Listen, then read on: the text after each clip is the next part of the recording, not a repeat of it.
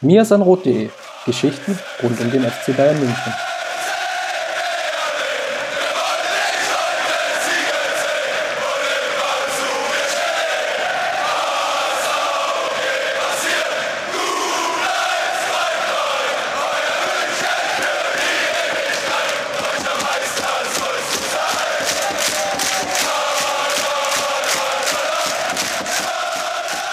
Herzlich willkommen zum Mir Rot Podcast. Folge 93 steht ins Haus. Wir nähern uns verdächtig schnell der 100. Und das Ganze machen wir heute natürlich weiterhin mit dem Saisonrückblick. Wir wollten ja mal einen Schritt zurücktreten, haben gesagt, okay, die Saison ist gelaufen, das Double ist eingefahren, wir haben gefeiert, wir haben gelacht, wir haben getanzt. Und jetzt ist einfach mal der Zeitpunkt, mal kritisch auch zurückzuschauen, zu reflektieren wie hat sich der FC Bayern in der kompletten Saison entwickelt, mal auch mit dem nötigen Abstand von einem Jahr, einem halben, einem Dreivierteljahr mal zu schauen, wie haben sich denn die einzelnen ähm, Spiele entwickelt, wie waren die Gefühlslage nach den einzelnen Spielen, so dass wir ein rundum komplettes Bild haben. Wer jetzt heute einschaltet und die Folge von letzter Woche nicht gehört hat, dem sei wärmstens die Folge 92 zu empfehlen, um den chronologischen Start zu haben. Wenn ich chronologischen Start meine, dann starte ich natürlich nicht alleine, sondern wie immer mit Justin. Grüß dich, Justin. Servus. Über mich zieht gerade hier ein heftiges Gewitter hinweg. Ich weiß nicht, ob das ein Zeichen dafür ist, wie die Bayern-Saison verlaufen ist, aber schauen wir uns das einfach mal an. Gewitter ist auch der passende Einstieg. Vielen Dank für das Stichwort. Wir reden über das, den, den Stopppunkt von der letzten Episode. Wir waren nämlich bei der Partie FC Bayern gegen Fortuna Düsseldorf und hatten gesagt, das war so der tiefere Tiefpunkt und wir haben noch mal auf die ganzen Podcast-Folgen referenziert, in der wir Nico Kovac schon ähm, alles Mögliche an den Hals gewünscht haben.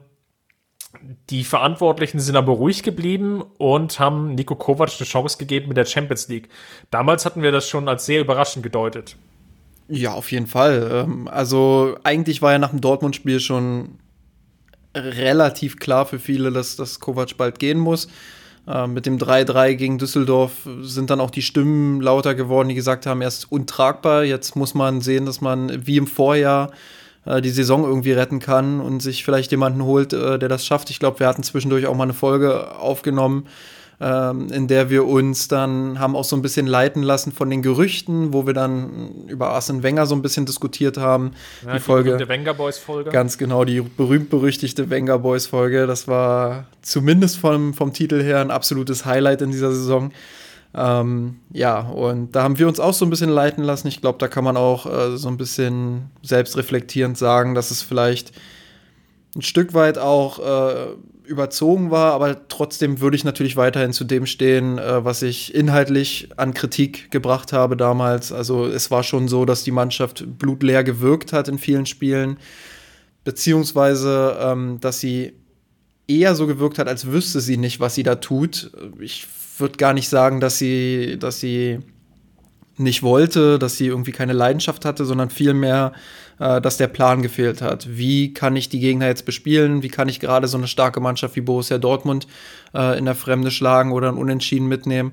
Und äh, da hat mir so ein bisschen das Konzept gefehlt, da hat mir die Struktur gefehlt, da hat mir die Idee gefehlt, wie komme ich jetzt aus dieser Krise auch heraus. Äh, wir haben häufig dieselbe Elf dann auch irgendwann gesehen. Ähm, Rotation war immer mehr dann irgendwann abgeschafft.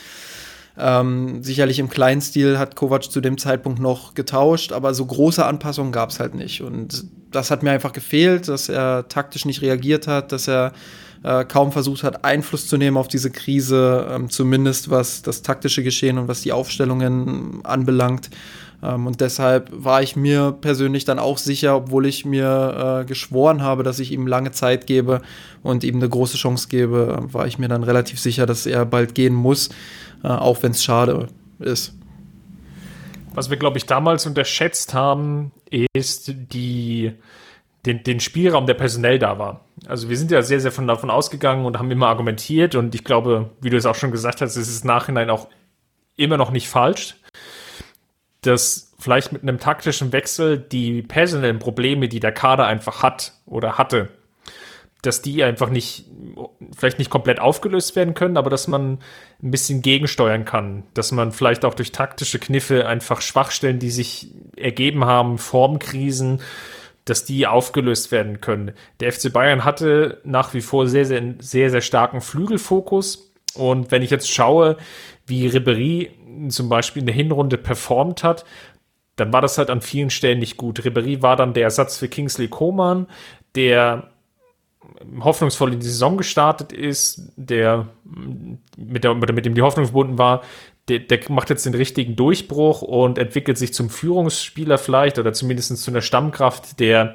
den Kader irgendwie mitträgt und Ribéry vielleicht zum, ins, ins zweite Glied hieft. Ähm, ähnlich vielleicht, wie es damals auch mit Mehmet Scholl war, der in seiner letzten Saison auch keinen Startelf-Einsatz mehr hatte, der aber kontinuierlich über Einwechslung seine Spielminuten gesammelt hat. Das war so die Idealvorstellung. Ähm, es kam anders. Ribéry hatte viele Spielanteile und hatte in vielen Partien keinen Impact. Gleichzeitig war immer wieder das Problem da, dass ja die, die Luft eigentlich vielleicht nur für 60 Minuten gereicht hat. Und ich glaube, diesen Faktor haben wir so ein bisschen unterschätzt, dass es vielleicht personell noch nicht so ganz lief, weil auch Serge Gnabry zumindest zu dem Zeitpunkt jetzt noch nicht der große Unterschiedsspieler war, zu dem er sich vielleicht in der Rückrunde entwickelt hat. Ja, auch die Verletzung von äh, Corentin Tolisso war natürlich ein dicker Schlag für den FC Bayern, weil der bis dahin ein gutes Spiel gemacht hat, auch das äh, eine gute Saison gespielt hat. Auch das hatten wir ja äh, in der letzten Podcast-Folge äh, schon analysiert, aber ähm, ich glaube, es sind halt doch dann mehrere Faktoren und auch da sind wir ja dann stehen geblieben. Äh, spannend war dann natürlich, äh, wie er dann weitermachen würde, Kovac. Also die Frage war ja wirklich, schafft er es wirklich, das Ruder nochmal rumzureißen? Viele waren ja jetzt gegen ihn, viele haben gesagt, okay, Jetzt ist er eigentlich nicht mehr tragbar und dann ist er doch geblieben. Dann standen schwere Spiele an, Heimspiel gegen Benfica, ähm, Auswärtsspiel bei Bremen, Heimspiel gegen Nürnberg, dann auch das wichtige Auswärtsspiel bei Ajax äh, und im Schlussspurt der Bundesliga auch noch mal gegen, gegen Hannover, RB Leipzig vor allem und auch vor allem Eintracht Frankfurt. War schon nicht ohne, und viele haben prophezeit, dass er, dass er dann noch weiter stolpern wird und dass dann spätestens im Winter dann Schluss ist, wenn nicht sogar schon nach dem Fortuna Düsseldorf-Spiel. Und äh, ja, das war einfach eine unfassbar spannende Zeit, weil ich kann für mich persönlich sagen, dass ich zu diesem Zeitpunkt nicht mehr daran geglaubt habe, dass die Bayern Meister werden. Dafür war mir ähm, einfach alles insgesamt zu viel. Also die Verletzungen waren, waren erneut äh, tiefe Schläge. Äh, dann hatte ich nicht das Gefühl, dass die Bayern spielerisch irgendwie aus dieser Krise herauskommen.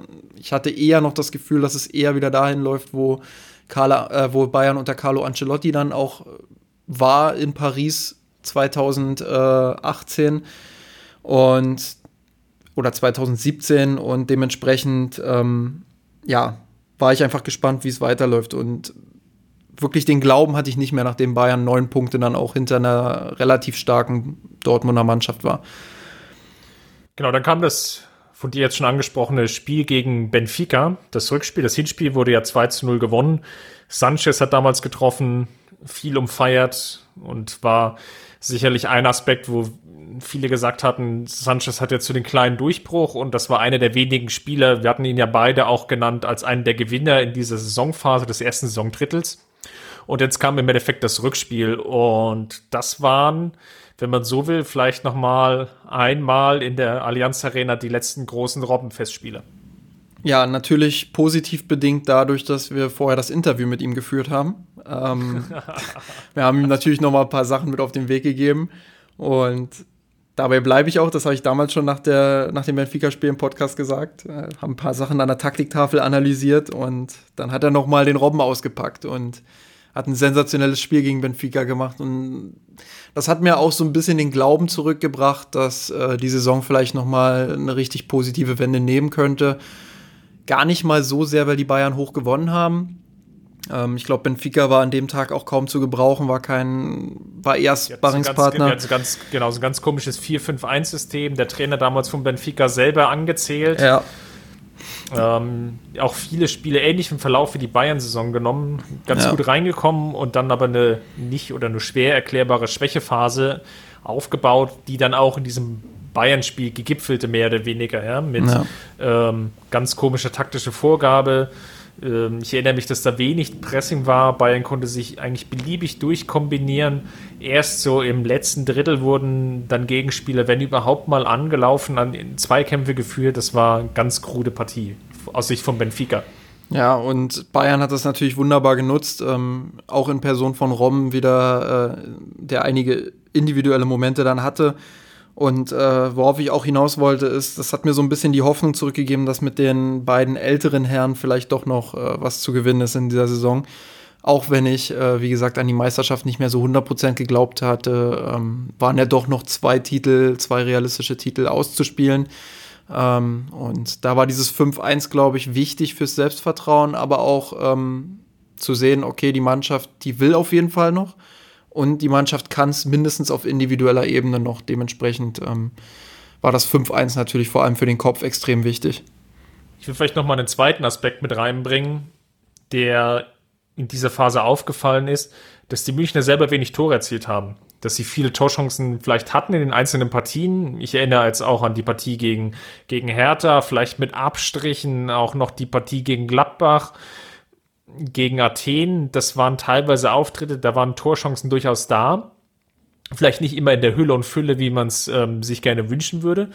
Aber die Ergebnisse waren doch immer relativ knapp. Es waren viele Partien, die irgendwie mit äh, zwei Bayern-Toren daherkamen, ähm, teilweise halt auch mal nur mit einem 1-1 jeweils. Ähm, das spricht eigentlich immer auch sehr, sehr häufig dafür, dass vielleicht auch die Torchancen nicht so effizient genutzt wurden. Und das war seit dem Supercup-Spiel und das war, ähm, wir sind jetzt Champions League äh, Ende November, Supercup war Mitte August, äh, was ein sehr, sehr langer Saisonzeitraum, eine ganze Podcast-Folge, in der die, die Münchner es nicht geschafft haben, mal salopp formuliert auch so einen Gegner einfach mal wieder vom Platz zu schießen. Ja, ja, also natürlich. Und ähm, das ist deshalb auch wichtig für den Kopf gewesen, dass sie gemerkt haben, okay, wir können doch noch effizient Tore erzielen.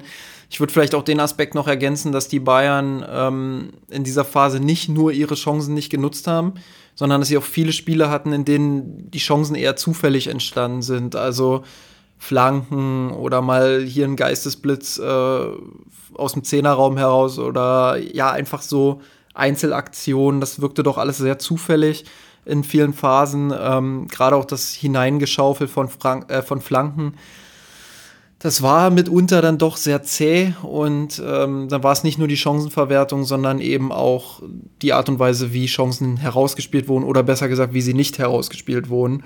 Ähm, und da waren die Bayern wirklich in einigen Phasen sehr eklatant und das ähm, wird sich auch noch in einigen anderen Spielen zeigen.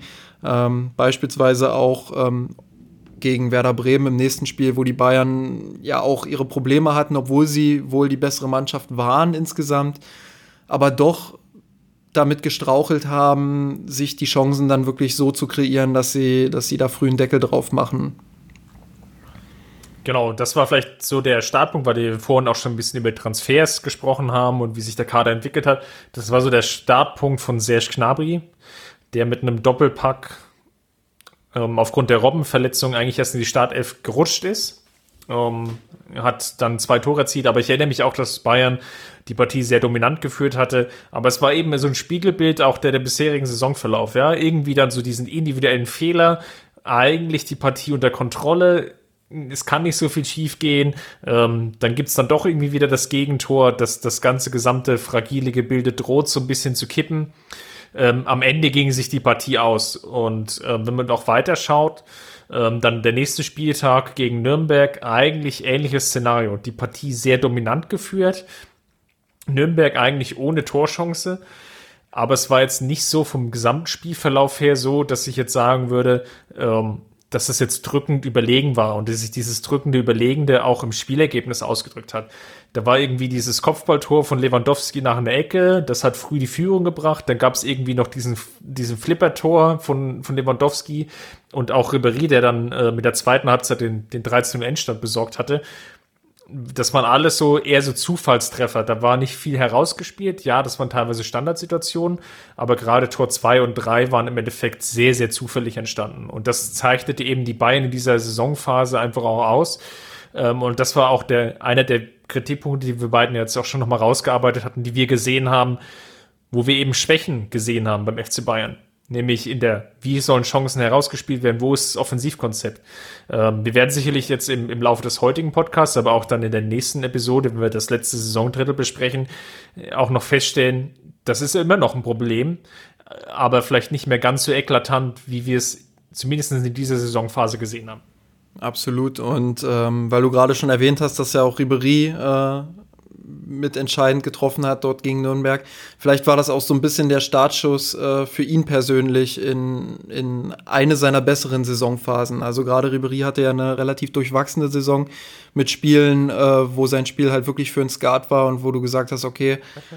Äh, das kannst du, das kannst du vergessen jetzt. Ähm, und dann halt auch Spiele, wo du sagst, wow, da bringt er jetzt noch mal seine alte Klasse so ein bisschen auf den Platz. Ähm, und ich glaube, dieses dieses, diese letzte Phase der Hinrunde war vielleicht eher eine Phase, wo man sagt, okay, da wurde Ribery noch mal richtig wichtig für den FC Bayern ähm, und konnte tatsächlich auch noch mal so einen kleinen Mehrwert mit einstreuen. Ähm, und da war die Nürnberg-Partie vielleicht auch so ein kleiner Startschuss für. Dann kam es zur ähm, Partie, die für die Champions League irgendwie noch so eine entscheidende, nicht entscheidende Wendung nehmen sollte, nämlich das Auswärtsspiel in Amsterdam. Absolutes ähm, Chaosspiel. total verrückt. Äh, einfach so aus, auf, auf, so vielen Ebenen. Einerseits war man natürlich irgendwie noch nicht so richtig davon überzeugt, dass Ajax jetzt so die ganz große Top-Truppe ist. Man hat schon gesehen, da klar, da sind die Talente, De Ligt, De Jong, ähm, da sind sicherlich auch noch weitere interessante Spieler, wie vielleicht ein Tadic, der äh, nochmal seinen zweiten, dritten Frühling da in der niederländischen Liga erlebt und mit äh, Stats nur um sich wirft. Das war irgendwie zu sehen, aber ja, so diesen ganz, also diesen ganz großen Wurf hatte man dem Team ja dann trotzdem nicht zugetraut. Und dann hat sich diese total wilde Partie entwickelt, die ähnlich wie im Hinspiel, würde ich fast sagen, verlief. Ähm, wobei es an der Stelle fast noch krasser war, dass Ajax eigentlich am Anfang drückend überlegen war. Ja, also Bayern hat sich komplett überrascht gezeigt, beziehungsweise ich weiß nicht, überrascht ist vielleicht das falsche Wort, sondern eher überfordert ähm, mit dem gut organisierten Pressing der Niederländer, Erik Ten Hag, der ja da einen sehr schönen Fußball auch etabliert hat. Ähm, ja, Van, Van den Zier, das war Neres, ähm, das war schon. Das war schon, also ich muss, ich habe mich erwischt zwischendrin dabei, ähm, dass ich dem falschen Team irgendwie die Daumen gedrückt habe, weil das wirklich schöner Fußball war. Ähm, war natürlich jetzt eine leicht überspitzte Formulierung. Ähm, nein, Spaß. Eigentlich bin ich jetzt Ajax-Fan. Ähm, nein, nein, also tatsächlich fand ich, dass, dass, dass das sehr ansehnlich einfach war und äh, dass Bayern alle Schwächen dort aufgezeigt wurden und bis zu dieser roten Karte, die dann in der zweiten Halbzeit kam, ähm, die völlig unnötig auch war eigentlich, weil ich glaube, Müller war es, der da komplett weggesenzt wird an der, an der Außenlinie. Ähm, Von Wöber, ja. Ja, ja, das, das war völlig unnötig und bis dahin hatte Ajax eigentlich alles im Griff und ich glaube, wenn diese rote Karte nicht kommt, sicherlich ist das jetzt Kaffeesatzleserei, aber ähm, ich glaube, dass, dass Ajax das runtergespielt hätte und dass sie, dass Bayern da nicht nochmal zurückgekommen wäre. Also äh, das war für mich eine klare Kiste in dem Moment. Bayern hat irgendwie diesen einen verrückten Moment gebraucht, um wieder reinzukommen. In dem Fall war es die rote Karte ähm, und dann gingen sie halt in Gleichzahl, äh, nachdem Müller dann auch noch vom Platz geflogen ist durch seinen super Kung-Fu-Tritt da. Ähm, ja, dann waren sie einfach besser drin irgendwie, weil sie vorher schon Oberhand gewonnen haben. Also Ajax hat sich da so ein bisschen selbst rausgeschossen. Ähm, und ja, Bayern. Ja, muss ja, muss ja dazu sagen, Bayern hatte geführt bis zur Halbzeit mit 1 zu 0, was sehr, sehr schmeichelhaft war. Ja. Ähm, weil gerade in der Anfangsphase Ajax besser war. Die, die, die, klareren Chancen hatten vielleicht sogar die Bayern. Darauf würde ich mich sogar noch einlassen an der Stelle. Ähm, einfach aufgrund der, der Konteranfälligkeit von Ajax, weil jetzt auch nicht alles total perfekt war. Ja. Ähm, aber spätestens mit dem Halbzeitpfiff hat Den Haag dann so ein paar Adaptionen vorgenommen und die Bayern waren lethargisch, passiv im 4-4-2 abwarten und hatten eigentlich die Hoffnung, das irgendwie runterzuspielen. Und dieser Gürtel ähm, des Pass- und Kombinationsspiels, des Ausspielens hat sich immer enger gezogen. Ähm, Tadic hat dann getroffen, dann gab es diese zwei wirren Platzverweise. Mhm diesen Boateng-Ausfall auch noch, der dann zum Elfmeter führt und der dann die Partie ja so richtig wild gemacht hat. Tadic trifft dann nochmal per Elfmeter. Mhm. Ähm, auf der Gegenseite gibt es dann wiederum Elfmeter für Bayern, der so ein bisschen glücklich war. Ähm, Lewandowski gleicht aus. Coman macht noch ein Tor. Ähm, gleich eigentlich nach dem Wiederanpfiff. Bayern mhm. führt. Und auf einmal kippt es dann doch wieder durch so einen individuellen Fehler, weil der Pass nicht so richtig verteidigt wird und dann war es doch dieses halbe Eigentor von Süle am Ende.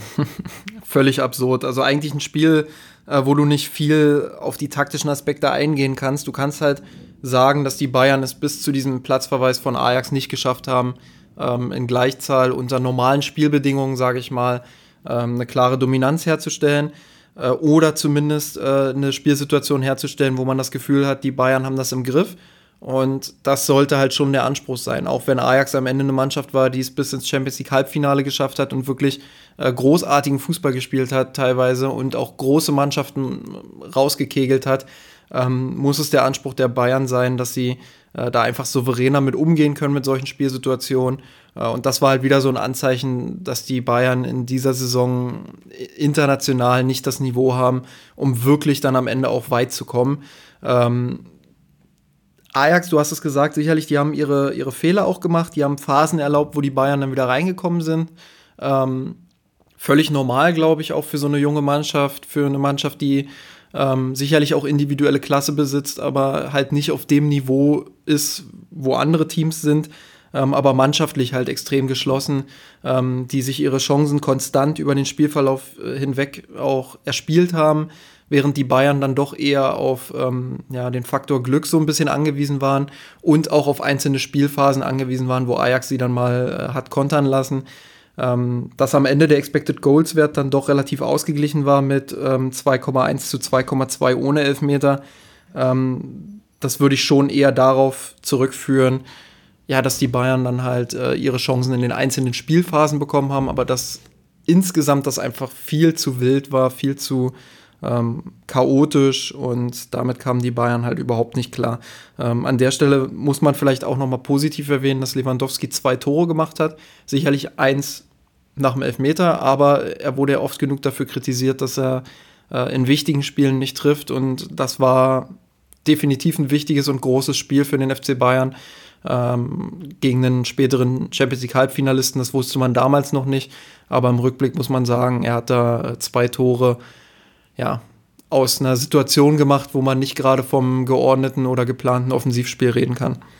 Ich muss vielleicht nochmal die Wichtigkeit des Spiels betonen. Es ging damals um den Gruppensieg.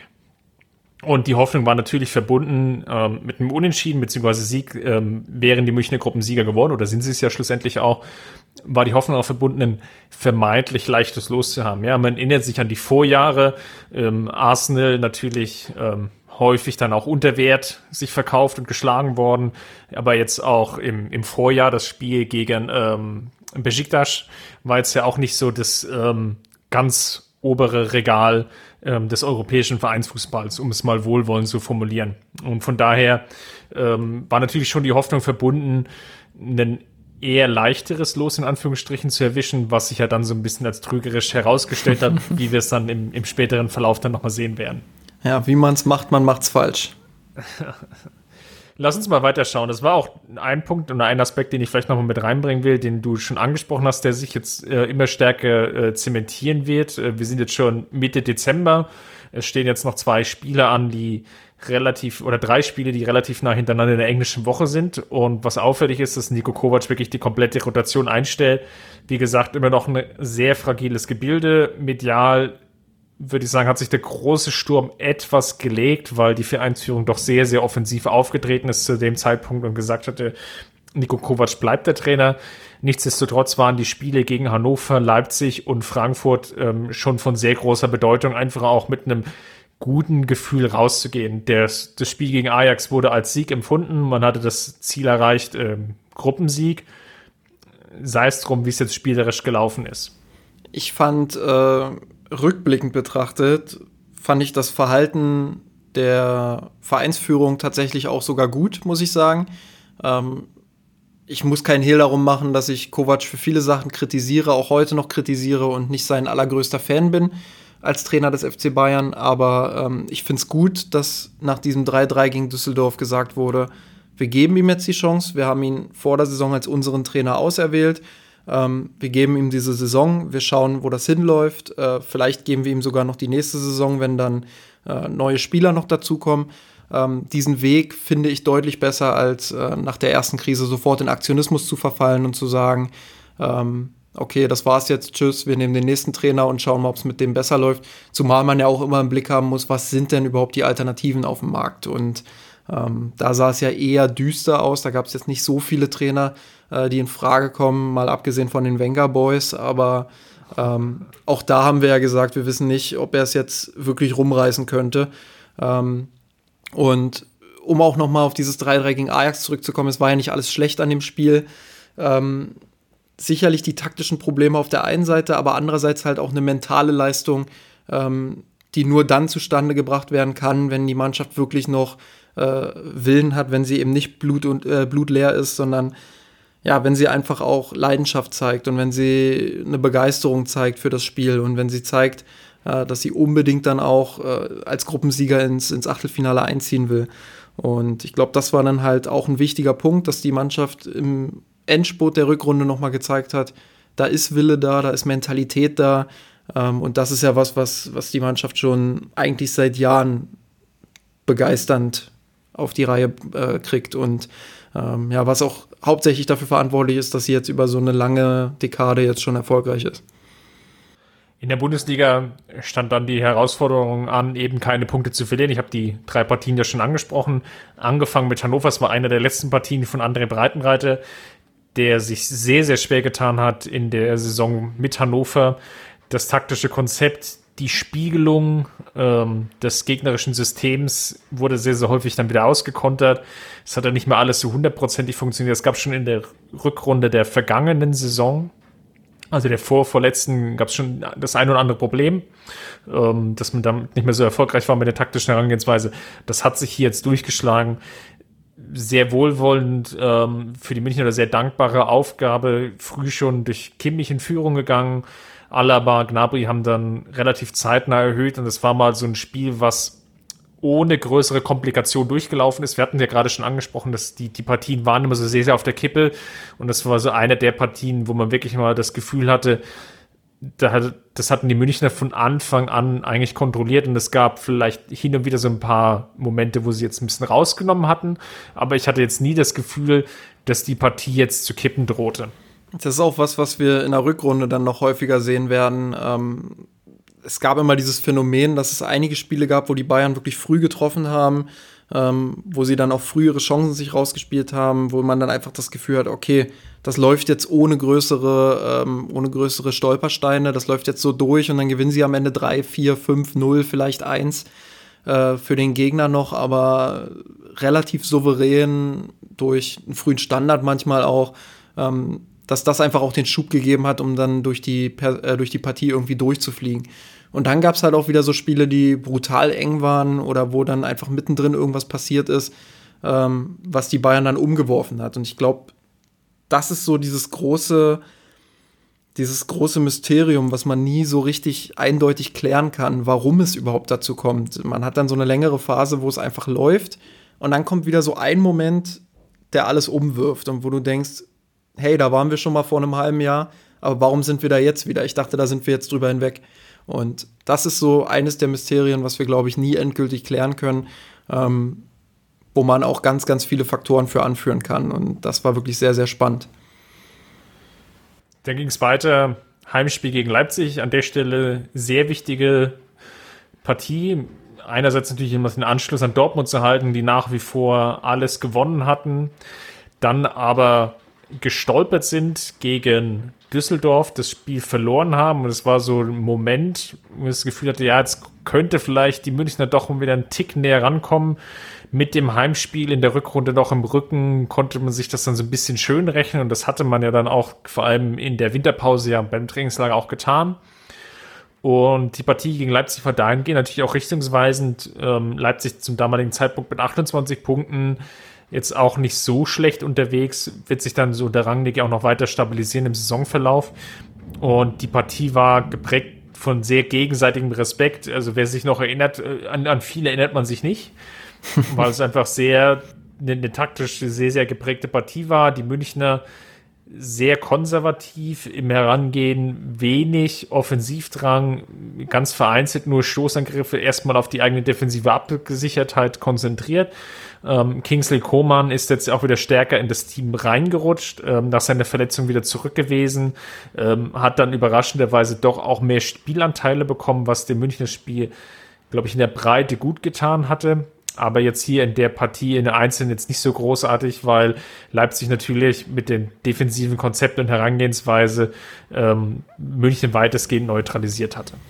Das war so ein, so ein Spiel, was auch wieder aufgezeigt hat, dass die Bayern prinzipiell entweder gar kein richtiges Offensivkonzept haben oder halt eins, was wirklich sehr auf individuelle Momente basiert, wo Kovac dann sagt, äh, ich gebe euch vorne alle Freiheiten, macht was ihr wollt. Also jetzt völlig überzogen formuliert natürlich, ich glaube schon, äh, dass der Trainer da die ein oder andere Anweisung gibt, aber äh, man sieht halt nicht wirklich auf dem Platz, was, was ist es jetzt? Also was, was soll das, was ist jetzt, was ist jetzt der Weg, der die Bayern vor den Kasten des Gegners bringt? Und ähm, ich glaube, das einzige Mittel, wo man wirklich sagen kann, das ist klar, äh, da ist ein klarer Weg vorhanden, sind halt die Flanken.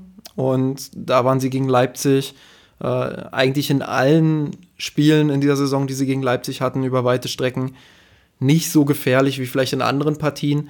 Ähm, dementsprechend war es schon so eine Partie, die wieder so ein Stück weit auch ernüchternd war. Man ist mit viel Selbstvertrauen reingegangen, äh, hat das Ding gegen Ajax selbst irgendwie gedreht, hat dann gegen äh, Nürnberg drei Tore gemacht, gegen Ajax drei Tore gemacht, gegen, äh, gegen Hannover vier Tore gemacht, gegen Benfica fünf. Äh, da hatte man schon die Hoffnung, jetzt rollt es einfach so ein bisschen und jetzt kann man vielleicht wieder in einem Heimspiel gegen eine richtig starke Defensive, ähm, vielleicht auch durch ein frühes Tor äh, begünstigt, ja, ein Zeichen setzen und zeigen, die Bayern sind noch da und wir lassen uns nicht so leicht jetzt äh, abschütteln und versuchen irgendwie die neun Punkte aufzuholen. Äh, und da war das einfach ernüchternd, dass es so lange dann auch 0-0 gestanden hat.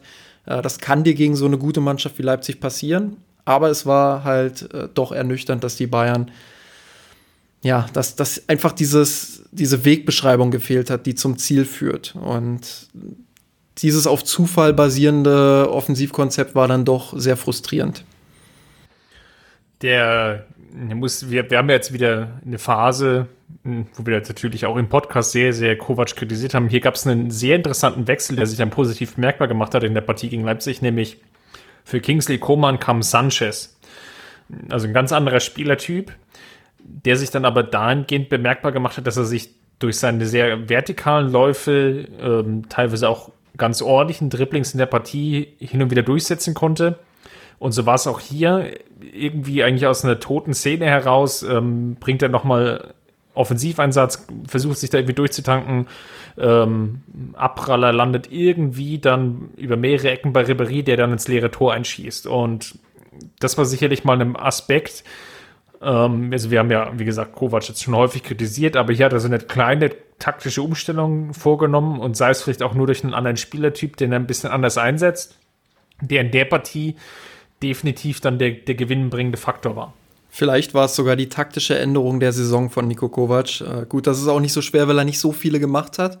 Ähm, aber in dem Fall hat er die Partie tatsächlich sehr positiv beeinflusst und ich kann mich noch sehr gut daran erinnern, wie, wie quasi das komplette soziale Netzwerk auf ihn gestürzt ist und gefragt hat, wie kann er denn nur, wie kann er Kingsley Coman da runternehmen und äh, Renato Sanchez für ihn bringen? Will er jetzt äh, das 0-0 über die Zeit bringen? Was soll denn das? Ähm, ich habe mich selbst auch so ein bisschen beim Nörgeln erwischt, aber ähm, es hat tatsächlich einen Mehrwert gebracht, nicht nur wegen des Tores.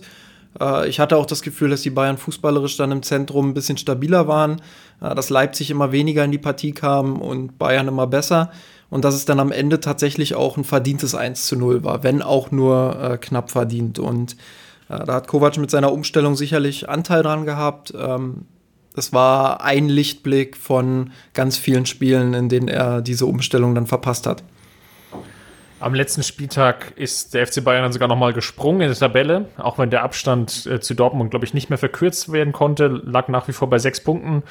Er ist an Gladbach noch vorbeigezogen durch einen Auswärtssieg in Frankfurt. Ich glaube, den Münchnern kam hier zugute, ähnlich dann auch wie im Rückspiel, wo wir dann nächste Woche drauf eingehen werden, dass Frankfurt an der Stelle, glaube ich, emotional leer war eine sehr interessante Reise gehabt in der Europa League. Ähm, viele tolle namenhafte Gegner mit Lazio, mit Marseille.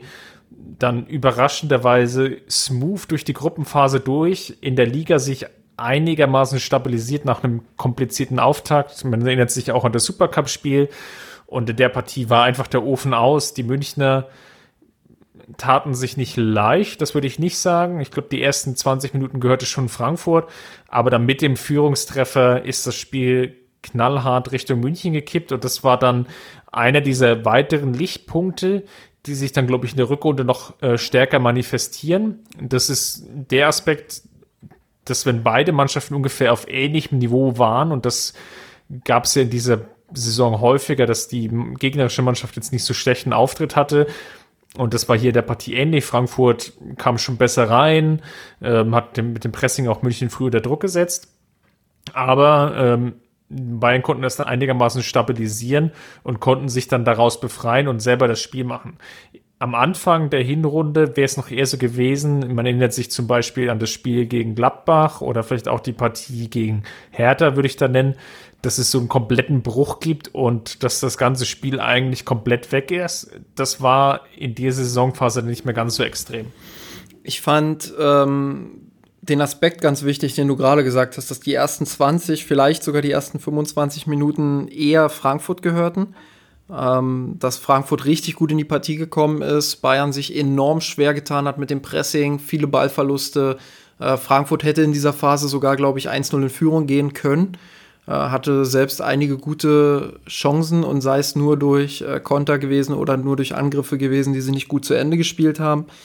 Ähm, da war schon so das 1-0 eher für Frankfurt in der Luft. Und dann machen die Bayern gegen diesen Spieltrend halt das 0 zu 1. Und dann kippt das Spiel einmal komplett Richtung Bayern München. Und dann war es sicherlich auch eine gute Partie, aber auch wieder mit dem Manko, dass nicht so richtig der Plan vorne war. Wie knacke ich jetzt die Frankfurter Defensive? Äh, wie erspiele ich mir jetzt gute Chancen? Ich erinnere mich da an das Traumtor von Rafinha. Das ist alles schön und gut, ähm, aber man hat halt schon das Gefühl gehabt in der Rückrunde, es braucht immer diesen einen Moment irgendwie. Es braucht immer diesen Moment, wo es, wo es dann Klick macht und wo die Bayern dann wirklich ins Rollen kommen. Und in dem Fall war das halt äh, einerseits die Chancenverwertung der Frankfurter und andererseits, ähm, ja, dass die Bayern dann das, das 1-0 gegen den Trend machen konnten. Ähm, war sicherlich nicht alles Gold, was glänzt, aber es war ein extrem wichtiger Sieg auch wieder für den Kopf.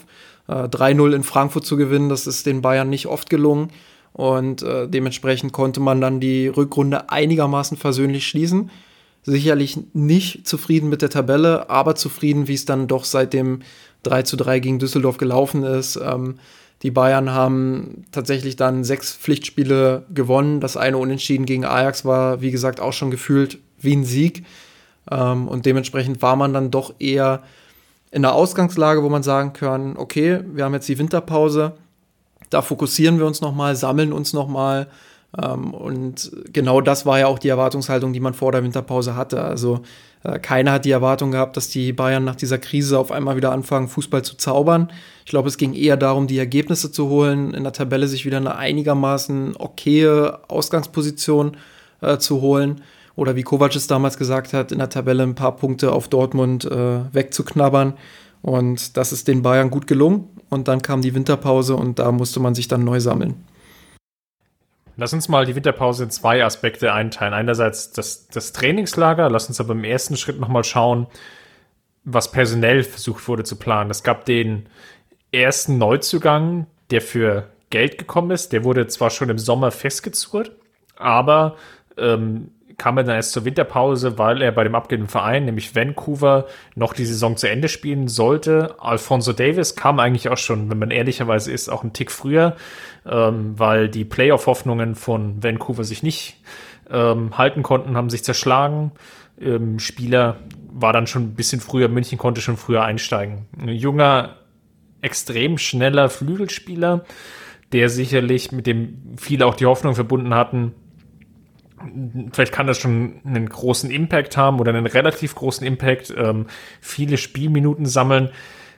Ich glaube, es wird sich dann sehr schnell auch ein gewisser oder hat sich dann auch sehr, sehr schnell ein Realismus entwickelt im Sinne von, ja, schnell ist er, einen guten Abschluss hat er vielleicht auch ein gutes Dribbling, ja, nicht so unbedingt, ähm, aber es, es mangelt vor allem noch am Spielverständnis.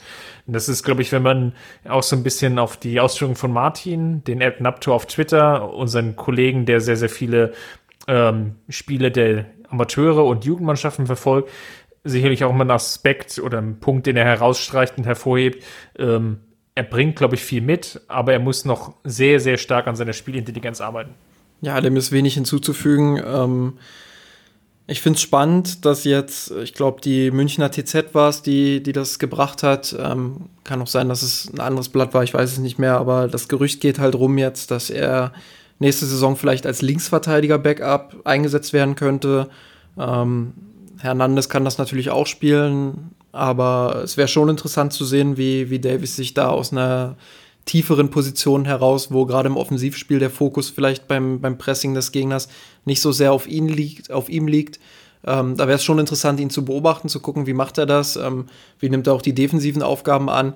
Ich glaube, es geht jetzt in der nächsten Saison vor allem darum, ihn noch mehr in dieses äh, alltägliche Bundesliga-Geschehen reinzuwerfen, zu gucken, dass man ihm da Minuten gibt, dass man ihm vertraut, auch mal gerade am Anfang der Saison äh, auch zeigt, äh, du, du bist ein junger Spieler, du brauchst noch viel Zeit, aber wir geben dir die Zeit äh, und wir schauen, dass wir dich da regelmäßig auch mal bringen.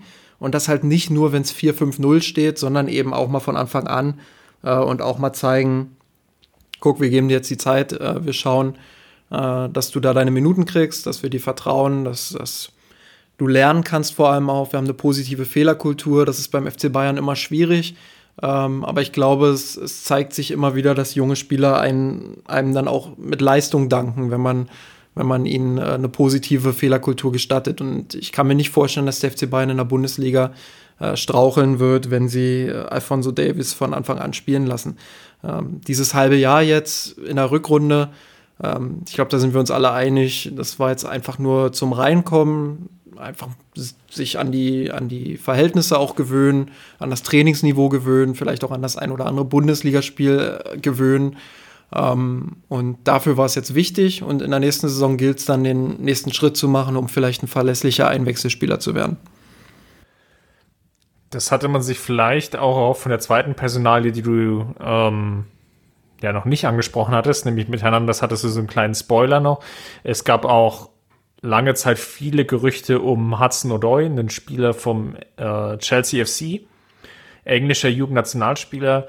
Will nicht sagen, dass man da auf dieser Sancho-Erfolgswelle von Dortmund geritten ist. Junger englischer Nationalspieler ähm, hat in der heimischen Premier League wenig Chancen, Spielanteile zu bekommen, wechselt in die Bundesliga und macht da den großen Durchbruch. Ich glaube nicht, dass das das äh, ausschlaggebende Argument war, ähm, aber das hatte natürlich so in diese ganze Erzählschiene gepasst. Und ich glaube, das hatten wir damals ja auch in dem Podcast ähm, sehr, sehr ausführlich auch besprochen. Hatte man angefangen, öffentlich sich doch wieder stärker um diese ganzen Transfergeschehnisse äh, zu kümmern und da viel auch medial preisgegeben. Gerade Hassan Salihamidzic hat da, glaube ich, keinen ganz so guten Job gemacht an der Stelle, ähm, weil er dann zu den vielen ähm, Wasserständen ähm, Meldungen, die es in der Presse gab, doch sehr, sehr häufig dann irgendwie so den, den Stand abgegeben hatte. Und es war irgendwie so eine ganz krude Transferverhandlung, weil was ich irgendwie so, ich paraphrasiere das jetzt mal, so in Erinnerung habe, ist, ähm, Chelsea wollte, glaube ich, 30 Millionen, äh, wir haben 20 geboten. Am Ende sind wir irgendwo rausgekommen aus Münchner Sicht bei, wir bieten irgendwie knappe 50 Millionen und Chelsea sagt immer noch nein. Und ähm, das war sicherlich von der Verhandlungsführung nicht ganz geschickt. De facto war es aber auch klar und ersichtlich, der FC Bayern bemüht sich nach wie vor um den Flügelspieler. Ähm, das hatte dann leider nicht geklappt, auch wenn man es, glaube ich, bis zum letzten Transfertag dann versucht hatte. Aber Chelsea wollte den Spieler dann nicht freigeben. Da will ich gar nicht so viel hinzufügen. Vielleicht nur äh, die Sache, dass mir das wirklich extrem missfällt, dass der FC Bayern zunehmend jetzt wieder in diese Schiene kommt, ähm, alles öffentlich diskutieren zu müssen. Gut, vielleicht nicht alles, aber ähm, auf jede Frage und auf je, über jedes Stöckchen wird irgendwie gesprungen. Äh, das gefällt mir nicht. Also mir gefällt es nicht, dass, dass öffentlich da solche Sachen so aggressiv auch diskutiert werden. Ähm, ich würde mir wünschen, dass der Club da in Zukunft seine Transferpolitik wieder ins Interne weiter verschiebt ähm, und dass die Bayern da einfach auch ähm, wieder ein bisschen sensibler sind, äh, was das angeht, was man sagen kann und was man nicht sagen sollte ähm, unabhängig von der Verhandlungsposition, die wir sowieso von außen immer nur schwer einschätzen können, wünsche ich mir einfach wieder mehr Transfers, die dann ähm, doch aus einer ruhigeren Haltung herauskommen. Eine war ja Lucas Hernandez. es gab, glaube ich, die erste Meldung bei dem Frankfurt-Spiel. Dann wurde noch lange Zeit spekuliert, kann Hernandez vielleicht sofort kommen? Macht es irgendwie Sinn? Macht es keinen Sinn? Dann ist es ein bisschen ruhiger geworden. Endergebnis war, Hernandez kommt jetzt erst zur neuen Saison. Ähm, glaube, was damit auch verbunden war, war die Überlegung, dass Kovac jetzt keine taktische ähm, Adaption vornimmt im Wechsel hin zur Dreierkette und dass man ansonsten, glaube ich, zu, ähm, zu breit aufgestellt gewesen wäre mit den beiden Weltmeistern Hummels und Boateng, dann Süle, der sich zunehmend als Stammspieler etabliert, äh, plus Hernandez. Das wäre, glaube ich, von der Summe an potenziellen Spielern für die Innenverteidigung zu viel gewesen. Man hätte ihn auch nicht wirklich äh, regelmäßig bringen können. Also ich hätte es auch im Winter, gut, wenn man jetzt sagt, wir hätten ihn nur im Winter verpflichten können, dann okay. Ähm, aber wenn man die Option hat, ihn auch im Sommer zu holen, dann ist das völlig ausreichend. Zumal man ja ähm, Jerome Boateng auch, das wird ja jetzt gerade in diesen Tagen immer deutlicher, nur gehalten hat, ähm, weil Kovac äh, ja, die Breite in der Innenverteidigung gefordert hat. Ähm, und das wäre auch wieder so ein, so ein weiterer Schlag ins Gesicht von Boateng gewesen, wenn man gesagt hätte, wir holen jetzt wieder einen Spieler, auch wenn er Linksverteidiger spielen kann, ähm, der dann äh, ja in der Innenverteidigung halt immer wieder mal spielen sollte, eigentlich, weil das seine Stammposition ist. Ähm, und dementsprechend ist das schon okay so. Man hätte auch sagen können, wir holen ihn jetzt als Alaba-Backup, weil der Bernat verkauft wurde. Ähm, aber anscheinend war es entweder nicht möglich oder die Bayern haben halt die Argumente, die wir genannt haben, stärker gesehen. Es ist auf jeden Fall völlig okay, dass er jetzt erst im Sommer kommt. Summa summarum blieb, dass mit Davis ein Spieler kam, dass man sicherlich die Schwächen im Kader schon gesehen und auch hat versucht hat zu adressieren und zu lösen, ist aber aus welchen Gründen auch immer jetzt nicht geklappt hatte, ähm, gibt es sicherlich dann auch Einzelfälle ähm, für, für jeden einzelnen Punkt, den man da rausarbeiten kann, warum hat es jetzt äh, mit diesem oder jenem Spieler nicht geklappt. Lass uns aber vielleicht nochmal auf die zweiten wichtigen, ähm, das zweite wichtige Geschehen schauen, was passiert ist im Rahmen ähm, der Winterpause, nämlich das Trainingslager. Das hat in erneut in Katar stattgefunden. Nach wie vor ähm, gibt es auch die berechtigte Kritik daran, dass der FC Bayern dort so auftritt, was halt einfach mit, mit vielen Punkten nicht zusammenpasst, ähm, die man sich selber auch öffentlich auf die Fahne schreibt, ähm, auch in Bezug auf Menschenrechte, de, dem Umgang untereinander. Und ich glaube, hier an der Stelle ist es, glaube ich, nur zielführend, wenn wir nochmal den Querverweis zu einer anderen Podcast-Episode machen. Genau, in Folge 78 äh, hatte ich ja mit Christian Landelstedt äh, ausführlich über die Thematik gesprochen. Äh, Christian war damals äh, zu Gast im Frauentrainingslager, sicherlich auch durch eine Perspektive blickend, die der FC Bayern ihm vorgegeben hat in großen Teilen. Ähm, aber dennoch sind da sehr viele interessante Schlüsse bei rausgekommen und ähm, auch ein sehr interessantes Fazit. Ähm, ergänzen würde ich dazu höchstens noch, dass jetzt äh, vor kurzem ein Bericht, ähm, ich glaube, von, von der ARD oder vom WDR, auf jeden Fall von, von den öffentlich-rechtlichen äh, rauskam, der nochmal äh, gezeigt hat, wie scharf die Lage tatsächlich ist in Katar. Ähm, und mir persönlich äh, bleibt trotz der Argumente, die wahrscheinlich äh, irgendwo sind, dahin zu fahren, bleibt mir nur zu sagen, dass ich das weiter sehr kritisch sehe und dass ich äh, hoffe, dass der FC Bayern mit diesen Spielchen äh, eher früher als später aufhört äh, und sich nicht abhängig von, von so einem Staat und so einem Konstrukt äh, in Katar dort macht. Überraschenderweise gab es dort auch vor Ort keinerlei Freundschaftsspiele. Mm, das gab ja in den Vorjahren dann häufiger auch noch mal so einen richtigen Peak, weil dann teilweise auch Freundschaftsspiele dann ähm, nochmal ausgetragen wurden, die ähm, in den Nachbarländern stattgefunden haben, wo die Menschenrechtslage ähnlich kritisch ist. Ähm, aber mal überleitend, äh, es gab im Endeffekt nur ein Freundschaftsspiel und das hat sich ausgedrückt in zwei halben. Nämlich der berühmt-berüchtigte Telekom Cup wurde gewonnen.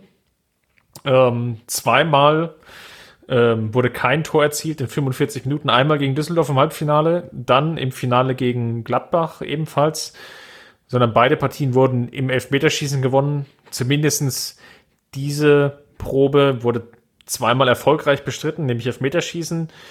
Erkenntnisse waren eigentlich, und korrigiere mich, wenn ich falsch lag, dass wir befürchtet haben, naja, so richtig zielführend war das Trainingslager nicht. Ähm, immer noch Probleme so im, im Offensivspiel, Davis hatte seine ersten Minuten gesammelt, man hatte gesehen, naja, ähm, könnte, könnte vielleicht als Einwechselspieler schon hilfreich sein, hat aber natürlich auch gewisse Limitationen. Ja, also da war so das erste Signal, dass, dass Davies jetzt nicht der Spieler wird, der in der Rückrunde den Bock irgendwie umstößt, was das Offensivspiel angeht. Ähm, ja, ohne Tor einen Titel gewonnen. Ähm, bis auf die Sache mit dem Titel habe ich mich so ein bisschen gefühlt wie Hertha BSC, die ja auch gerne mal äh, ohne eigenen Torschuss äh, Spiele gewinnen. Ähm, ja, nein, also ich glaube, viel bewerten kann man darin nicht in diesem Telekom Cup. Das ist bei Freundschaftsspielen immer so. Ähm, aber es hat sich wieder in Ansätzen gezeigt, äh, dass die Bayern halt offensiv ihre Probleme haben, ähm, ja, einen tieferen Block einfach auch mal zu knacken. Und die Probleme scheiden sie dann oder hatten wir den Eindruck damals, dass sie die durch den, durch den Winter mitgetragen haben und keine so richtige Lösung äh, dafür gefunden haben. Ich würde vielleicht noch ergänzen, ähm, dass auf der Abgangsseite im Winter noch Sandro Wagner war, äh, der den Verein verlassen hat. Ähm, sicherlich auch eine Sache, die wild diskutiert wurde. Einerseits ähm, als wichtiger Backup unter Heinkes geglänzt, der viele Tore geschossen hat. Ähm, andererseits halt in der Champions League jetzt nicht das allerhöchste Niveau und äh, wenn da Lewandowski ausfällt, dann hast du sowieso keinen Ersatz. Also ist fast unmöglich, dann Spieler in der Hinterhand zu haben, der ihn ersetzen kann. Ähm, aber in der Bundesliga hat er halt seinen Dienst getan unter Heinkes, unter Kovac dann nicht mehr so. Dementsprechend war der Wechsel vielleicht auch folgerichtig. Für ihn auf jeden Fall, für die Bayern äh, blieb natürlich dann ein Stück weit auch die Debatte, ja, ist es nicht besser, vielleicht doch ein, ein Backup für Lewandowski in der Bundesliga zu haben? Absolut. Danke für die Chronistenpflicht. das ist mir schon wieder ähm, fast äh, durchgegangen, aber das zeigt auch vielleicht so ein, ja, welchen Impact äh, Sandro Wagner diese Saison hatte, dass sein Abgang dann nicht wirklich ins Gewicht gefallen ist. Die Bundesliga-Rückrunde startete dann mit ähm, dem relativ schweren Auftaktprogramm gegen Hoffenheim und auch auf die Gefahr hin, mich jetzt zu wiederholen, war es wieder so ein Spiegelbild der kompletten Saison, wobei die Münchner sich am Anfang ähm, doch leicht getan haben und es die Partie dominiert hatten. Ähm, Goretzka hatte doppelt getroffen vor der Halbzeit. Und dann kam das, was wir so häufig gesehen haben, dieser Bruch im Bayern-Spiel der Gegner nimmt Anpassungen vor. Ich krieg's gar nicht mehr so genau aus dem Kopf heraus, was genau passiert ist. Ich glaube, es war vorher eine Dreierkette, die dann umgestellt wurde zur Viererkette auf Seiten von Hoffenheim, die dann dazu geführt hat, dass die Abstände der Münchner so riesig geworden sind. Im Sinne von, ähm, ja, so, so total vogelwildes Spiel sich entwickelt hat. Die Münchner hatten ja, riesige Abstände zwischen den einzelnen Linien, weil sie auch immer wieder Kontersituationen ergeben haben, die dann zum Teil noch nicht sauber ausgespielt wurden. Auf der anderen Seite, ähm, ja, Hoffenheim relativ gefällig und immer noch sehr aggressiv im Pressing und das Spiel drohte dann nach einem Treffer von Nico Schulz komplett zu kippen, ist es dann aber nicht und die Münchner haben dann die Partie gewonnen. Was mir in beiden Spielen, sowohl in Hoffenheim als auch dann im Heimspiel gegen Stuttgart beim 4 zu 1, ähm, in vielen Phasen gut gefallen hat, war das aggressive Gegenpressing. Wir haben in der Hinrunde häufig das Problem gesehen, dass die Bayern hoch attackiert haben, aber hinter der Pressinglinie dann halt große Lücken waren. Äh, diese Lücken gab es immer noch in beiden Spielen. Leverkusen sollte die dann im, im darauffolgenden Spiel nochmal richtig gut aufzeigen.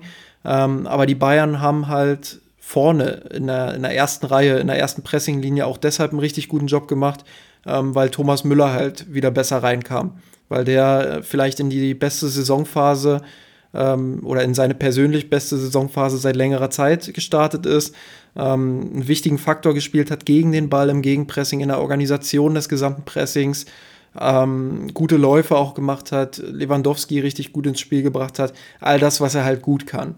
Und ähm, das war sicherlich ein Faktor, der gerade in den Spielen gegen Hoffenheim oder im Spiel gegen Hoffenheim äh, sehr wichtig war und ähm, ja, der Hoffenheim einfach auch dazu gezwungen hat, dann früh Bälle auf die Außenbahn zu spielen oder halt lange Schläge nach vorne. Ähm, ja, da hatten die Bayern es einfach geschafft, dass Nagelsmanns Mannschaft nicht so strukturiert nach vorne gekommen ist, selten wirklich guten Ballvortrag gehabt hat und ähm, das war alles in allem dann trotz dieser Phase nach der Pause eine relativ souveräne und gute Leistung der Bayern. Dann lass uns mal weiterschauen. Erstes Heimspiel der Rückrunde, VfB Stuttgart. Ich erinnere mich ja noch, dass wir darüber diskutiert haben. Ja, schwieriger Saisonauftakt, ähm, sehr komplizierte Gegner, Hoffenheim, Stuttgart, Leverkusen und Schalke. Ähm, in der Rückrunde hatte sich das dann so ein bisschen nivelliert, weil Stuttgart doch am, ja, ich will nicht sagen am Boden angekommen ist, aber doch zumindest nicht die Erwartungen erfüllen konnte, die mit der Mannschaft verbunden waren. Ähm, Trainerwechsel hatte schon stattgefunden. Ich weiß gar nicht, ob Reschke zu dem Zeitpunkt überhaupt noch da war oder ob sich das dann auch schon erledigt hatte in Stuttgart. Ähm, kurzum, die Mannschaft war ja nicht mit der vergleichbar, die im der Vorsaison in München 4 zu 1 am letzten Spieltag gewonnen hatte. Überhaupt nicht. Und dementsprechend war es auch kein großer Gradmesser. Ich glaube, die Gradmesser waren eher Hoffenheim und Leverkusen als Stuttgart und Schalke. Ähm, und ja, also, also Stuttgart, die sind zwar noch mal zwischenzeitlich, äh, ich weiß gar nicht mehr, ob sie den Führungstreffer erzielt hatten oder den Ausgleich, jedenfalls zur Halbzeit stand es ja. Ausgleich durch Donis, ja. Ja, genau, da stand zur Halbzeit ja 1-1 und ähm, zwischenzeitlich sah es halt so aus, als würden sie sich vielleicht irgendwie aufrappeln können, aber im Endeffekt waren die Bayern einfach zu drückend und äh, zu stark für den VfB. Und ähm, ja, da tue ich mich auch mit einer Bewertung schwer. Äh, 4-1 ist ein gutes Ergebnis, äh, war jetzt fußballerisch nicht überragend, aber ähm, halt im Pressing auch wieder relativ gut von den Bayern. Sie haben Stuttgart unter Druck gesetzt, haben Fehler erzwungen und äh, das war halt was, was sie in dieser Phase, wie gesagt, sehr gut gemacht haben. Du hast jetzt das Leverkusen-Spiel dann im Nachgang schon angesprochen und das sollte ja für lange Zeit dann auch die einzige Niederlage bleiben in der Bundesliga. Auch wenn sich es nach dem Spiel eigentlich gar nicht so angefühlt hatte, weil wie wir schon gesagt hatten, die Partie gegen Hoffenheim okay gewonnen, war so lala. Stuttgart auch schon rausgearbeitet, vielleicht nicht der Gradmesser, mit einem kleinen Wackler ähm, auch relativ souverän dann gewonnen. Und dann die Partie gegen Leverkusen. Und Leverkusen natürlich damals unter Bosch relativ starkes Pressing gleich am Anfang, enorm viel Druck gemacht auf die Bayern. Münchner können sich irgendwie befreien, gehen in Führung, haben dann sogar noch die Chance. Ich erinnere mich an ein super knappes Abseitstor, ähm, was der Video Assistant dann zurückgenommen hatte. Ähm, hatten vielleicht schon die Chance auf die Vorentscheidung. Und dann in der zweiten Halbzeit, wie du es ja schon gesagt hattest, kippte die Partie komplett, weil Leverkusen Anpassungen vorgenommen hatte. Ja, ich würde gar nicht so sehr sagen, dass die Partie komplett gekippt ist. Ich glaube, die Partie ist einmal Richtung Bayern gekippt, nämlich in der ersten Halbzeit. Leverkusen hatte für mich den besseren Start in die Partie. Ähm, die haben Bayern kaputt gepresst in den ersten 20, 30 Minuten. Ähm, Bayern hat das 1-0 gemacht. Und da dachte man, okay, jetzt ist die Luft raus bei Leverkusen. Die haben irgendwie. Es war sowieso die, diese, diese Konteranfälligkeit von Bosch, die das Dortmunder Spiel ja auch geprägt hatten, als er Dortmund-Trainer war, war nochmal ja. so eklatant in Erscheinung getreten. Ich erinnere mich, dass teilweise da Coman die ganze linke Spielhälfte für sich hatte. Ja, also das war einfach, ähm, man hatte dann das Gefühl, die Luft ist raus bei Leverkusen, aber in der zweiten Halbzeit sind die wieder so gestartet und äh, also das war insgesamt einfach ein völlig verdienter 3 zu 1 Sieg für Leverkusen. Ähm, Bayern völlig eklatant im Aufbauspiel, sobald sie unter Druck gesetzt wurden. Äh, keine Lösung gefunden, um mal ins Zentrum zu kommen, um mal zwischen die Linien zu kommen. Nach vorne völlig planloses Spiel. Äh, wenige Glücksangriffe, die dann vielleicht mal ein bisschen geglückt sind. Aber insgesamt einfach deutlich, deutlich zu wenig. Und ähm, es war ja schon die Phase, wo sich alles äh, gefreut hat, in Anführungsstrichen, auf die Champions League-Partie gegen Liverpool, auf das Hinspiel in Liverpool dann äh, Mitte Februar. Und nicht wenige haben halt gesagt, das ist schon so dieses erste, der erste Vorbote dafür, dass die Bayern mit so einem System, wo der Gegner wirklich hoch und strukturiert anlaufen kann, dass sie damit nicht klarkommen. Und es hat irgendwie die Angst auch so ein bisschen geschürt, dass es gegen Liverpool ein ganz, ganz böses Erwachen geben könnte. Und da war das Leverkusen-Spiel halt äh, der erste Vorbote, wenn man so will. Es war auch die erste Partie in der Rückrunde, in der Sven Ulreich wieder größere Spielanteile bekommt, weil Manuel Neuer doch das ein oder andere Wehwehchen hatte. Das sollte man an der Stelle, glaube ich, auch nochmal ansprechen. Hat in der Rückrunde ja doch viele Partien beschritten. Das war jetzt gerade wieder so ein Teil, wo es so mehrere Partien am Stück war, wo Manuel Neuer wegen einer Verletzung ausgefallen ist und äh, Man, äh, Sven Ulreich dann äh, einspringen musste als Ersatzkeeper. Und dann kam das emotional überragende Spiel in Berlin, das Pokal-Achtelfinale gegen Hertha, ähm, wo ich im Stadion war, wo ich eine Stadionfolge aufgenommen hatte mit äh, Stefan Niemeyer.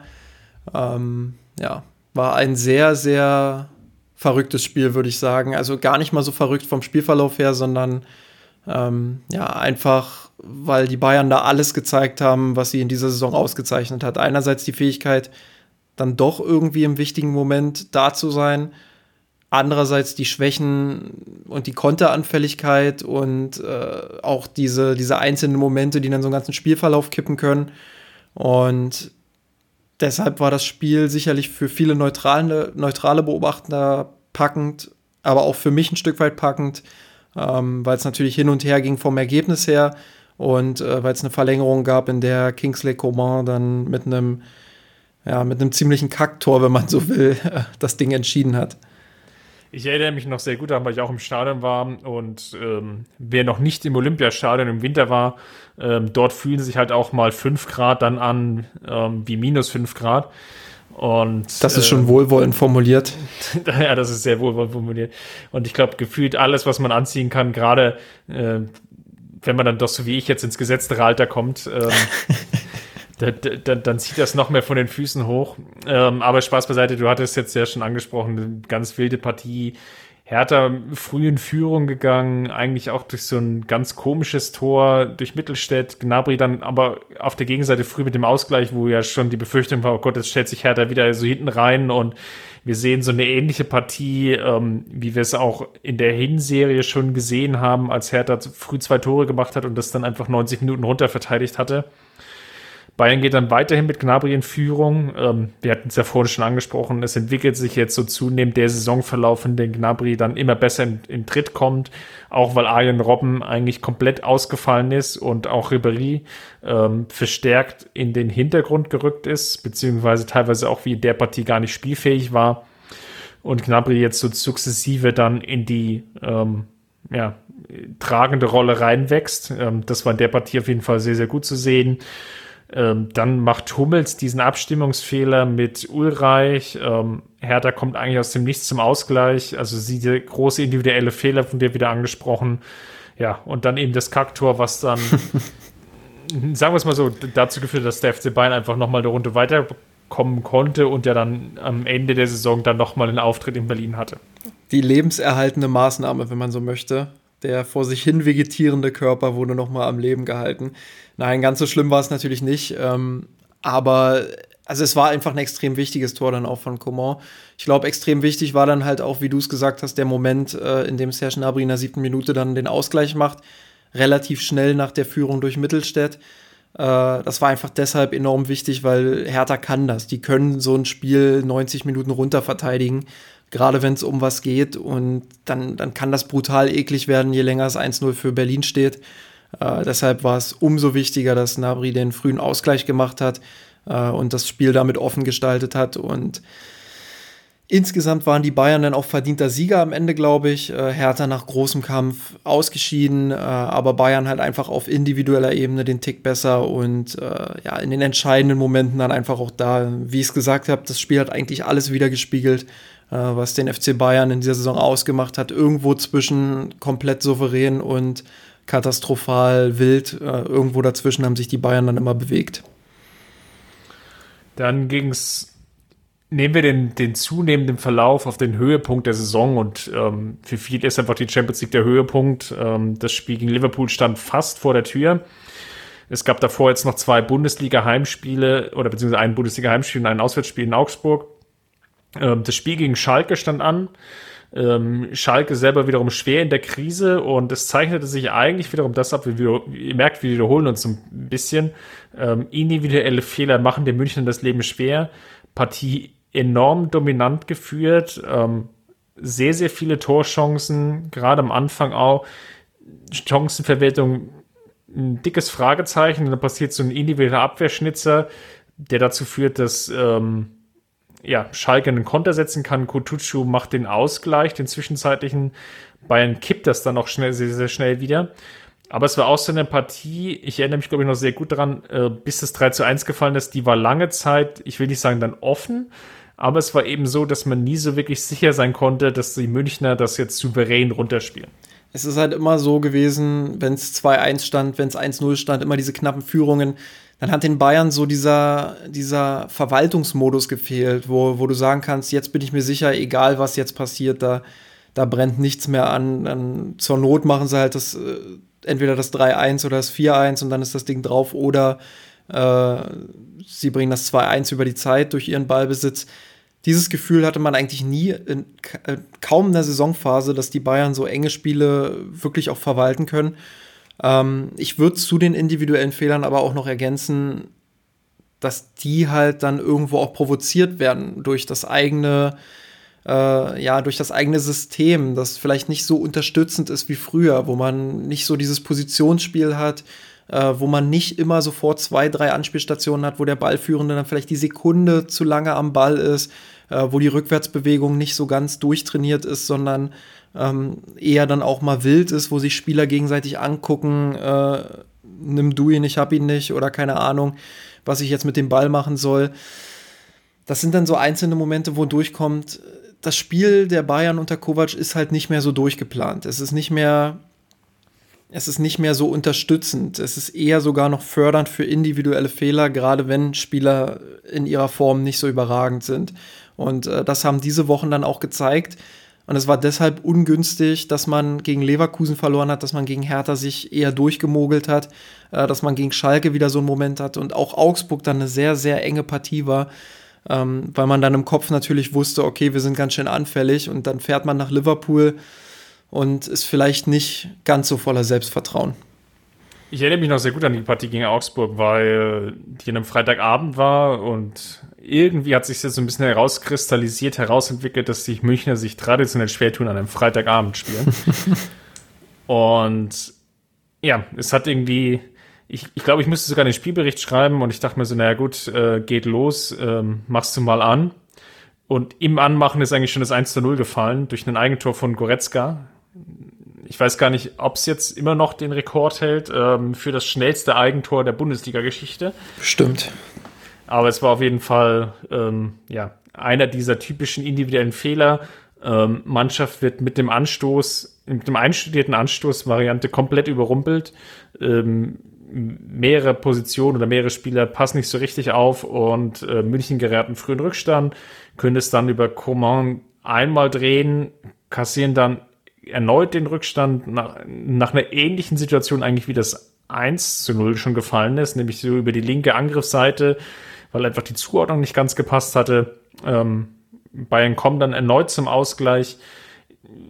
Ich erinnere mich noch sehr, sehr daran, dass das Augsburg natürlich sehr, sehr leidenschaftlich gespielt hat, äh, viele Zweikämpfe geführt hat, ähm, Bayern sich nach wie vor schwer getan hat, Chancen zu erspielen und ähm, das aber dann in der zweiten Halbzeit Alaba einen wichtigen Treffer macht und dann eine Szene passiert, die, glaube ich, ganz, ganz blöd ist, dann für den restlichen oder für den äh, kommenden Spielverlauf, nämlich dass Coman ganz am Ende äh, so einen blöden Tritt abkriegt, ähm, der dann dazu führt, dass er ja nicht mit seiner vollen Leistungsstärke in die Liverpool-Spiele gegangen ist.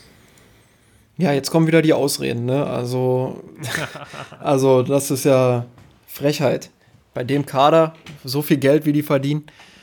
Nein, also es war natürlich bitter wieder, dass das Coman ausgerechnet vor so einem wichtigen Spiel äh, da so einen Schlag kriegt, das ist natürlich scheiße, um es mal, um's mal wirklich auf gut Deutsch zu sagen. Ähm, ich weiß nicht, ob es entscheidend war dann für, die, für das Spiel in Liverpool, aber es war schon ein Rückschlag. Ähm, wichtig war für den Kopf, dass die Bayern natürlich dieses 2 zu 2 dann nochmal zu einem 2-3 Auswärtssieg drehen konnten äh, und wirklich nass geschwitzt dann in die Kabine kam und nochmal mit einem blauen Auge davon kam. Ähm, auch da wieder so eine Partie, die in einigen Phasen sicherlich nicht schlecht war, äh, aber in anderen Phasen dann schon doch sehr wild geführt wurde, wo Augsburg es geschafft hat, den eigenen Stempel aufzudrücken, die Bayern auf ihr Niveau zu ziehen. Äh, das war schon sehr kompliziert und insgesamt in sich auch wieder ziemlich frustrierend, äh, dass die Bayern es nicht geschafft haben, äh, souverän gegen, gegen eine Mannschaft zu spielen, die höchstens Bundesliga-Mittelfeldansprüche hat, eher sogar noch gegen den Abstieg spielt. In der Bundesliga, um euch da nochmal wieder abzuholen, sind wir jetzt also am 22. Spieltag angekommen. Ähm, München nur noch mit drei Punkten Rückstand, weil auch Dortmund nicht ganz so rund in die Rückrunde gestartet ist, ähm, sich die Ergebnisse vielleicht eher dem Spielverlauf haben einnivelliert. Ähm, wollen wir es mal so wohlwollend ausdrücken. Es waren gerade in der Hinserie ja viele Partien, wenn man so ein bisschen nach Expected Goals geht, ähm, einen statistischen Wert, den sie sehr, sehr häufig heranziehen, ähm, wenn wir ungefähr so die Spielanteile und den Spielverlauf analysieren wollen, ähm, dass Dortmund da sehr, sehr überperformt hat, gerade am Anfang der Saison ähm, und dass jetzt Partien einfach mal kamen, wo es jetzt nicht unbedingt sich ähm, ja das Ergebnis dann so ausdrückt, dass Dortmund einfach auch mal Punkte liegen gelassen hat, obwohl es jetzt vielleicht vom Expected Goals her nicht zwangsläufig erwartet war. Das war halt oh. so eine Phase, wo, wo ja. du gemerkt hast, dass die Bayern äh, trotz der Niederlage gegen Leverkusen, dass sie irgendwie die Ergebnisse holen. Das war so wieder so ein bisschen der, der ganz alte FC Bayern, jetzt nicht immer überzeugend fußballerisch, aber halt sie haben die Ergebnisse geholt, sie haben die Punkte meistens geholt, wie gesagt, Ausnahme Leverkusen. Ähm, und das war einfach deshalb wichtig, weil man gemerkt hat, Dortmund kommt jetzt ins Straucheln. Dortmund kommt jetzt bedingt auch durch einzelne Verletzungen von, von Schlüsselspielern. Äh, ich erinnere da an Marco Reus, der, der auch eine Zeit lang ausgefallen ist. Ähm, die kommen jetzt langsam ins Straucheln und da muss Bayern jetzt einfach da sein. Da müssen sie jetzt konstant in der Bundesliga die Ergebnisse holen, äh, egal wie es spielerisch läuft, um den, den äh, Rückstand halt nach und nach wegzuknabbern. Ein Zahlenfakt, den ich jetzt noch nicht angesprochen hatte, als wir über das Leverkusen-Spiel gesprochen hatten, es war auch so, dass die Münchner sehr, sehr viele Punkte haben liegen lassen ähm, nach Führung. Das ist ja eigentlich sehr, sehr untypisch. Früher war es dann häufig so, ähm, dass sie in der Saison teilweise nur ja, mal zwei Punkte, mal vielleicht vier oder fünf Punkte haben liegen lassen ähm, nach Führung. Und in dieser Saison war das einfach komplett anders. Mit einem zweistelligen Wert, auch schon so früh in dieser Saisonphase unterwegs zu sein, war definitiv atypisch. Und unter dieser ganzen Gemengelage ähm, ging es ins Champions League Achtelfinale gegen Liverpool. Ähm, einfach nochmal um abzuholen. Liverpool vielleicht auch mit einer leichten Schwächephase. Ähm, also sie, die, das Hoch war definitiv da im November und Dezember da. Auch gerade dann, als die Auslosung bekannt wurde, wo man sich wirklich gefragt hatte aus Münchner Sicht, wie soll das jemals gut gehen? Ähm, wie kann der FC Bayern da halbwegs unbeschadet rausgehen, geschweige denn, ähm, wie kann es von der Chancenverwertung her so sein, ähm, dass es irgendwie ein Spiel auf Augenhöhe wird. Das war sicherlich so ein Punkt, den wir hier herausstreichen müssen. Auf der anderen Seite natürlich auch die Fragestellung, ähm, wie geht der FC Bayern zum Teil mit den verletzten und gesperrten Spielern um? Äh, wir erinnern uns ja nochmal, dass äh, Thomas Müller ja beide Partien gesperrt gefehlt hatte. Und das sicherlich eine Hypothek war, die das Spiel der Bayern sehr, sehr klar vorgeprägt hatte. Absolut. Äh, auch ein Ausfall, der vielerorts unterschätzt wurde. Ich glaube, mit Thomas Müller äh, hätten die Karten noch mal ein bisschen besser für die Bayern ausgesehen. Ich will nicht sagen, dass sie, dass sie mit Müller weitergekommen wären, aber ähm, es war schon so, dass, dass er bitter gefehlt hat, gerade was das Pressing anging. Und gerade in Liverpool, wo die Bayern äh, dann doch einige Phasen gegen den Ball bestreiten mussten, ähm, hätte er der Mannschaft einfach gut getan. Und doch muss man sagen, dass die Bayern in Liverpool gerade die erste halbe Stunde, vielleicht die ersten 35 Minuten die beste Leistung auf den Platz gebracht haben, die ich, die ich vielleicht in der gesamten Saison unter Kovac gesehen habe. Vielleicht nicht offensiv, aber zumindest defensiv. Ja, aber auch, aber, aber auch offensiv hatten sie den, den einen oder anderen Akzent gesetzt. Ähm, ich erinnere mich da an gute Situationen, äh, gute Umschaltmomente, wo, wo Bayern den Ball gewonnen hat. Einmal äh, sind sie 3 gegen 2 oder so, da spielt Nabri den Ball leider ins Aus. Äh, ein bisschen zu lang, wenn da dann der Ball ankommt und quergelegt wird, sicherlich hätte, hätte Fahrradkette, aber äh, das war halt so ein Ansatz, wo das 1-0 eigentlich fallen muss, wo Nabri dann halt ein bisschen zu viel Tempo in den, in den Pass legt was unglücklich war. Äh, Lewandowski hatte, glaube ich, eine gute Chance. Das war so die Phase, wo Bayern wirklich dran geschnuppert hat, dann auch das 1 zu 0 zu machen, das wichtige Auswärtstor. Und äh, das wäre dann interessant geworden. Was wäre passiert, wenn die Bayern da in Führung gegangen wären?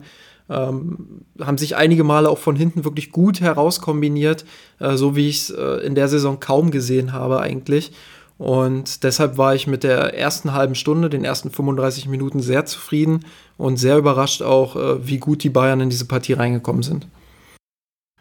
Ich glaube, was generell überschätzt wurde, war dann im Nachgang definitiv das Ergebnis, weil es gab dann auch trotzdem die ein oder andere Chance für Liverpool. Ich erinnere mich zum Beispiel an den Schuss von Serge Manet.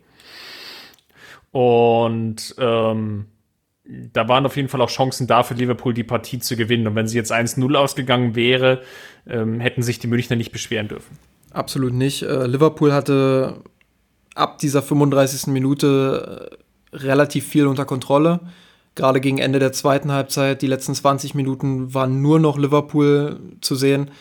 Äh, ich glaube, Bayern hatte kaum noch eine Chance. Insgesamt hatte äh, Bayern nur sieben Abschlüsse im 16er, davon nur drei aus guter Position, die meisten halt in dieser ersten halben Stunde.